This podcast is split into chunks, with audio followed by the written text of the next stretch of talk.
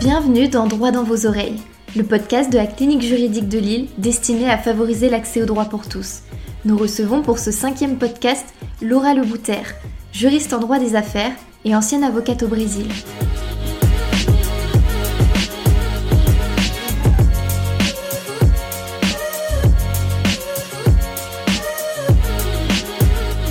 seconde rubrique, euh, Laura, on va te proposer une capsule plutôt tournée vers les conseils et le partage de bonnes pratiques à destination des étudiants. En premier lieu, et puisque les métiers du droit nécessitent tous de la rigueur et de la planification, quels conseils pourrais-tu donner à un étudiant ou un jeune professionnel pour bien s'organiser et justement ne pas subir un quotidien rythmé? Alors, les conseils que je peux donner, c'est simple, mais c'est de toujours, et c'est quelque chose qui marche encore pour moi, encore aujourd'hui pour moi, c'est de toujours faire de listes en fait, de tout. Des listes de, cours que vous avez à réviser, des listes et même pour des trucs euh, personnels aussi, de la routine de tous les jours.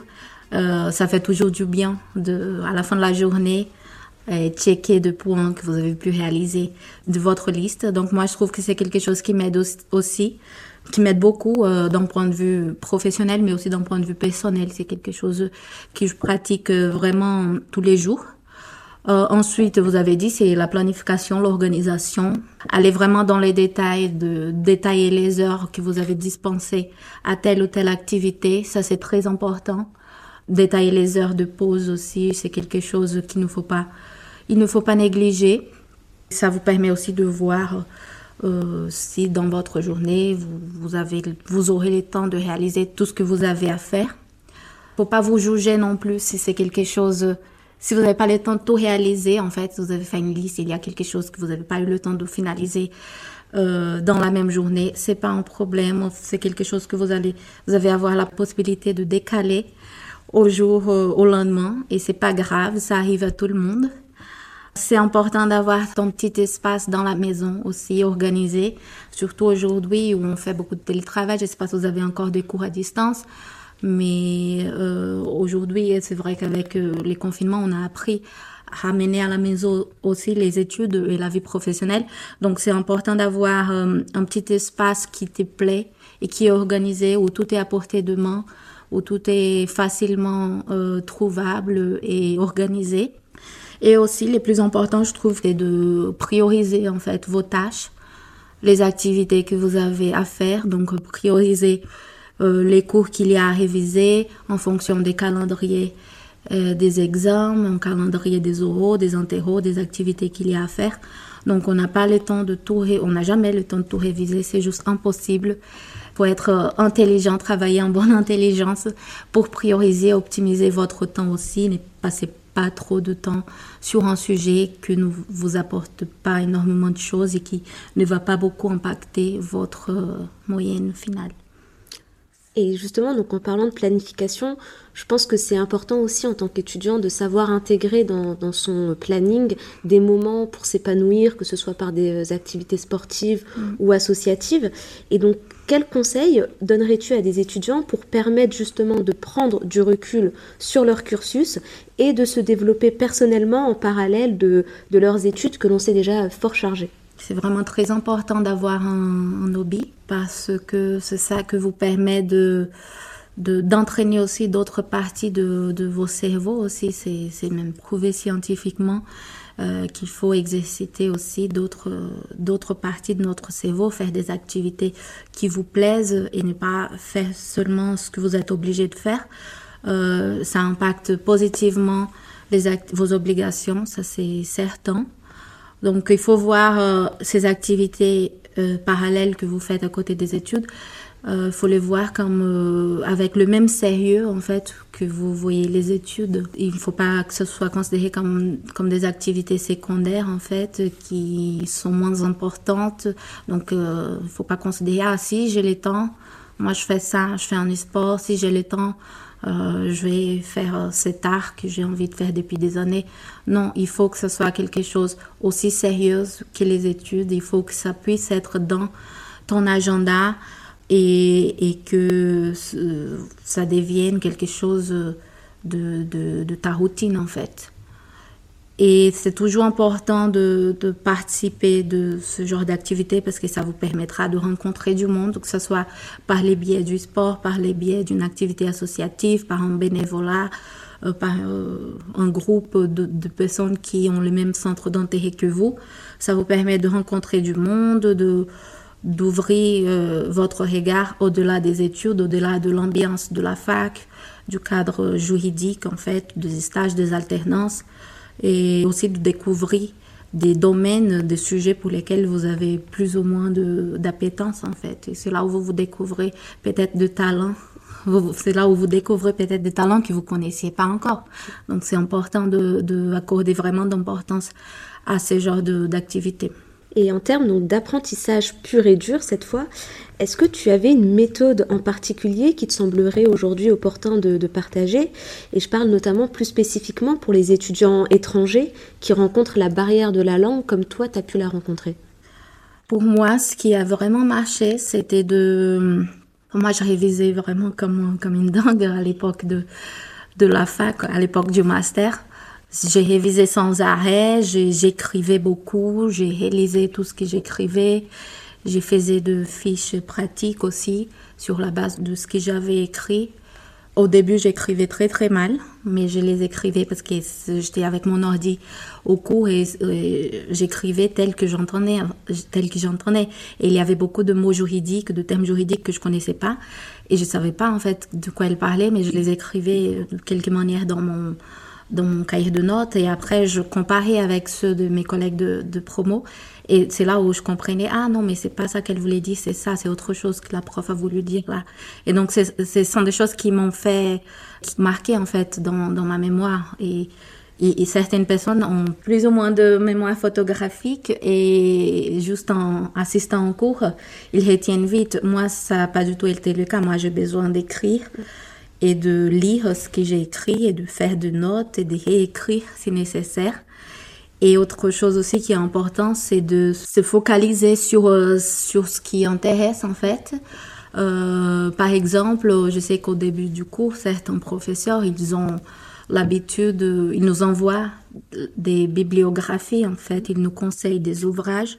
Donc il faut se focaliser sur ces ouvrages, il faut pas aller à chercher des ouvrages qui sont qui ne sont pas conseillés par les professeurs ou qui ne sont même pas mentionnés dans leurs cours, euh, parce que même si ça va vous permettre de vous approfondir sur un tel ou tel sujet, mais je pense que les moments des révisions, c'est peut-être pas le moment en fait, parce que là, on, les buts principaux, c'est de, de réviser ce qui nous est demandé, de passer des examens et de bien retenir ce qui est attendu par les professeurs. C'est quelque chose qui m'a changé par rapport à, mes études au Brésil, parce que je pense que là-bas, on avait un peu plus de liberté pour euh, euh chercher des ouvrages euh, des différents acteurs et, des doctrines différentes et de les confronter dans nos examens. Et c'est quelque chose qui était apprécié par nos professeurs. Et ici, ça n'a pas été le cas, en tout cas avec mon expérience de master. Euh, je avec mes professeurs, ils voulaient que je reste vraiment dans, qu'on reste vraiment dans leur euh, pensée en fait. Et donc, euh, c'est important d'utiliser les matériaux qui sont conseillés par les professeurs, les étudier à fond et comme ça, vous savez que ça va répondre aux attentes de, de vos professeurs bien rentrer dans, dans ce qu'on attend de, de, nous finalement et dans les formes en fait. Oui, ouais. oui, en tout cas pour les examens. Mm. Après, vous pouvez, vous avez la liberté de faire ça dans un autre cadre pour vos mémoires de recherche ou si vous souhaitez suivre une carrière académique, faire un doctorat après, c'est important d'aller chercher des ressources au-delà de ce qui nous est présenté par les professeurs. Mais je pense que pour les examens, les oraux qu'on passe traditionnellement, c'est important de rester dans ce qui nous est demandé par les professeurs et ne pas aller au-delà. Et autre chose aussi que je voyais beaucoup d'étudiants étrangers faire, faire à l'époque, euh, qui, moi je pense que c'était une erreur en fait, c'était de il faut prendre l'habitude d'écrire directement en français, parce que je voyais beaucoup d'étudiants qui écrivaient d'abord leurs travaux dans leur langue maternelle pour ensuite les traduire en français. Mais parce qu'on on, se dit c'est plus simple en fait. Moi, je trouve c'est plus simple de réfléchir en portugais aussi, euh, de m'exprimer, d'exprimer ce que je veux dire en portugais. Mais il faut se forcer à tout de suite écrire en français pour qu'on puisse prendre cette habitude d'avoir un esprit critique en français, de réfléchir en français, de penser en français. Donc c'est important de, faire comme ça. En tout cas pour moi, c'est comment ça, ça marchait mieux pour moi. D'accord. Et on l'évoquait aussi tout à l'heure, beaucoup de, métiers du droit ont leur part de stress et d'émotion. Et quels conseils donc pourrais-tu donner aux personnes qui nous écoutent pour bien gérer cette part d'affect dans le milieu professionnel? Première deux choses, je pense, qui est de définir tes limites, savoir dire non en fait quand, quand il est nécessaire. Euh, là, par exemple, c'est quelque chose avec laquelle j'ai un peu du mal. Ce n'est pas un exercice facile, euh, même si c'est pas de, votre nature de dire non et d'être euh, incisive sur telle chose. Il faut savoir le faire, il faut s'entraîner.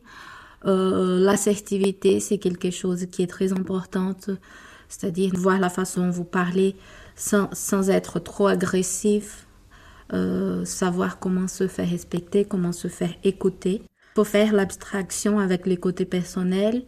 Euh, moi, j'ai déjà assisté à des réunions où les gens se sont échauffés, où il y a des, des discussions assez euh, puissante et que le lendemain, tout était normal, tout revenait à la normale. Donc, il ne faut pas prendre pour soi euh, les émotions des autres euh, au milieu d'une négociation, au milieu d'une réunion.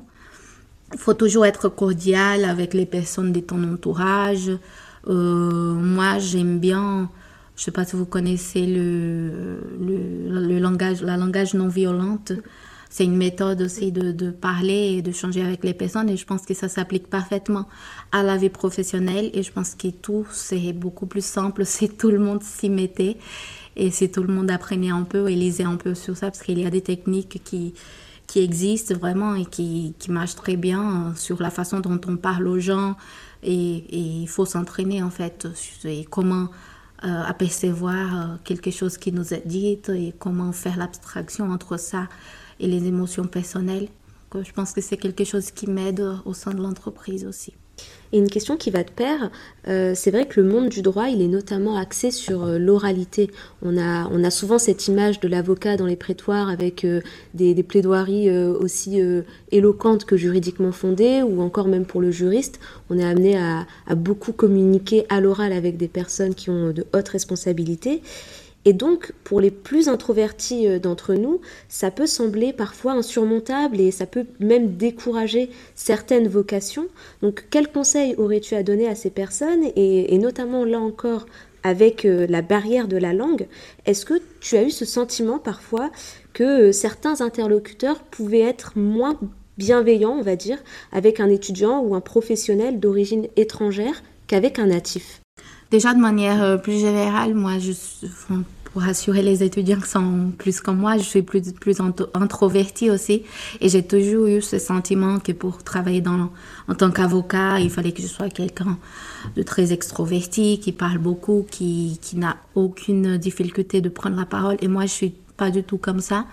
C'est vrai que quand on maîtrise un sujet, euh, tu apprends à être à l'aise quand tu parles de ce sujet. C'est naturel, tu vas voir ça dans les cadres de ta vie professionnelle, euh, le plus tu deviens experte, le plus tu as travaillé sur euh, quelque chose, tu auras plus de facilité à les présenter, à parler de ce sujet aux gens. Donc ça, je pense que c'est quelque chose qui se travaille, même si c'est pas de ta, nature. Il faut savoir que ça, c'est un cliché en fait, que les avocats sont comme ça, ils sont tous euh, parleurs, euh, qu'ils parlent beaucoup et qu'ils qu'ils n'ont pas euh, d'introversion. Je pense que c'est un cliché. Il faut, faut oublier ça. Il y a plusieurs profils d'avocats, plusieurs profils de juristes. Il y a des juristes qui sont plus posés, qui sont plus dans l'analyse. Moi, je suis plus comme ça. Je préfère prendre les sujets, les regarder, euh, l'analyser tranquille dans mon coin avant de l'exprimer, avant de l'extérioriser.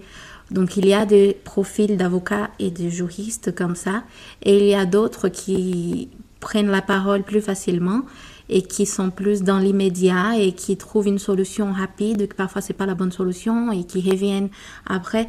Et il n'y a pas un profil qui est meilleur que l'autre. Donc il faut déjà, pense, oublier ces clichés qui existent parce que c'est ce qu'on voit dans les séries d'avocats, dans les films. mais c'est pas une réalité. Vous allez rencontrer tous les types de profils de juristes qu'il y a dans le monde. Et c'est important aussi de rester dans les activités en fait qui correspondent à votre profil. C'est pour ça que moi, par exemple, euh, même quand j'étais avocate au Brésil, j'étais pas dans la plaidoirie, je plaidais très peu en fait, parce que moi j'étais plus dans les conseils, dans l'analyse, dans la négociation de contrats. C'est ce qui me plaisait le plus et c'est sur quoi j'ai voulu rester euh, dans mes expériences professionnelles.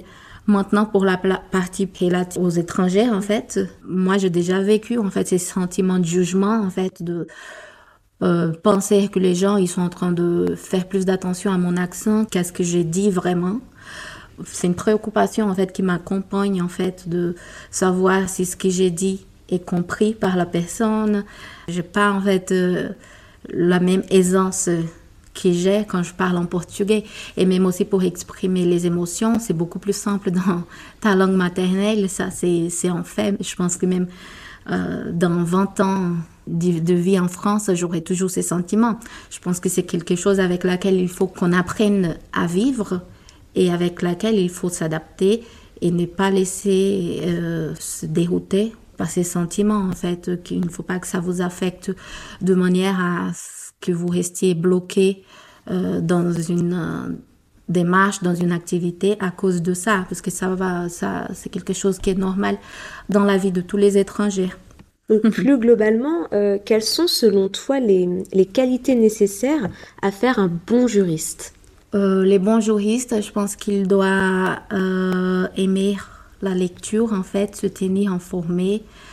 Ils doivent comprendre que les droits, c'est pas juste l'interprétation des textes légaux, je dis juste, en sachant que c'est déjà une tâche énorme.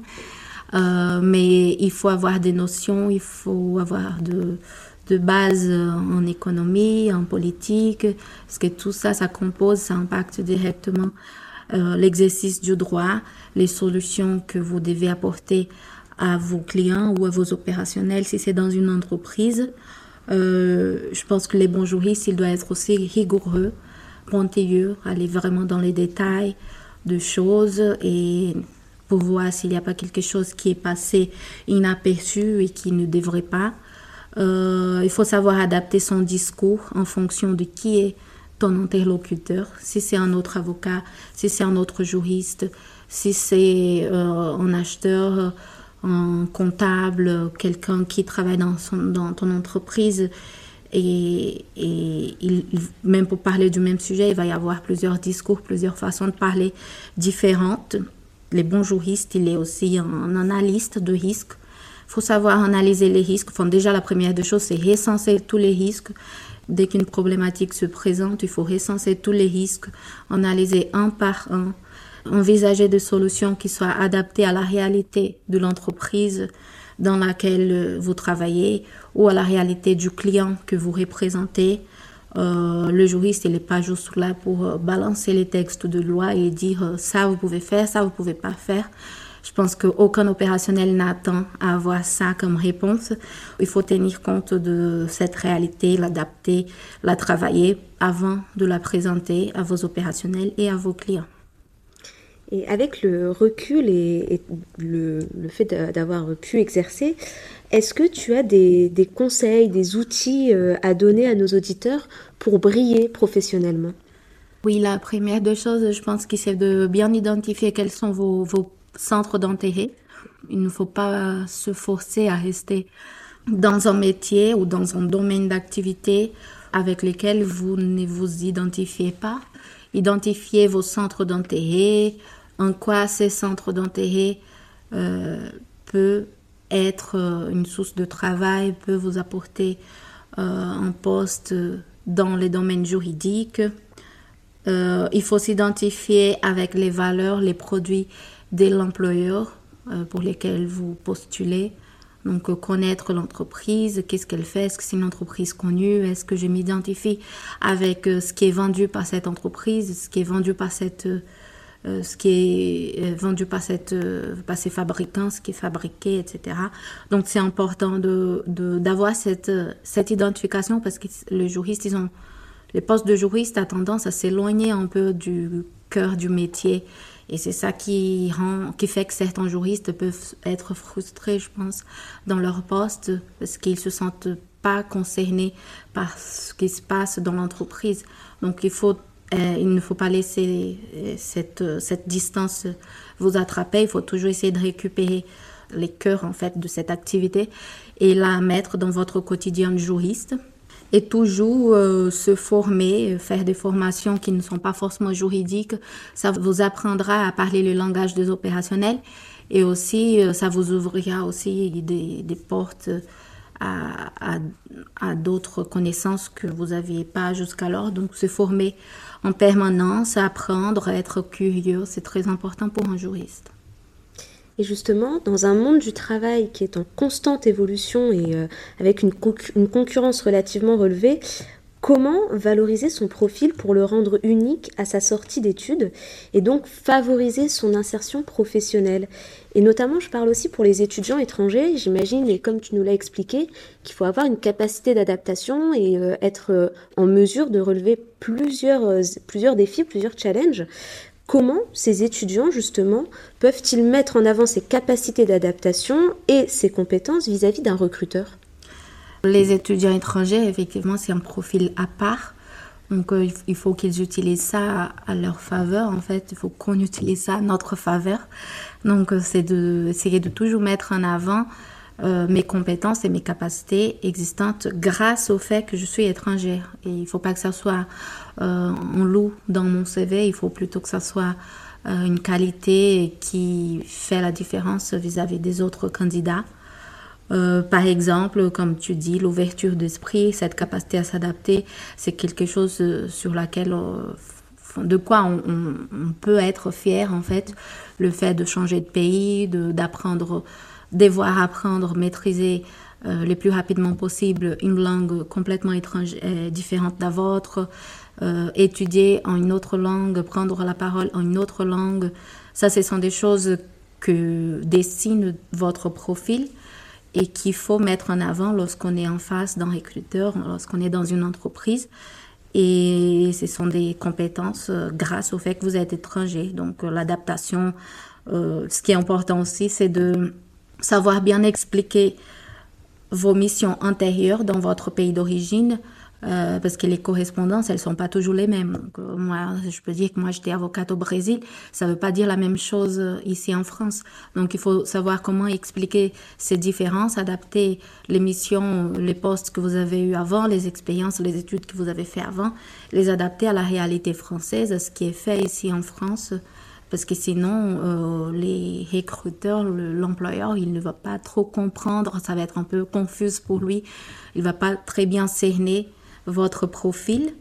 Pourquoi pas, euh, euh, et je trouve que ça c'est important s'il y a cette possibilité, trouver une entreprise que vous savez qu'il y a des projets dans votre pays, qu'il y a des liaisons euh, dans votre pays, des relations avec votre pays. Comme ça, vous pouvez davantage se faire valoriser par le fait que vous venez dans, dans tel pays.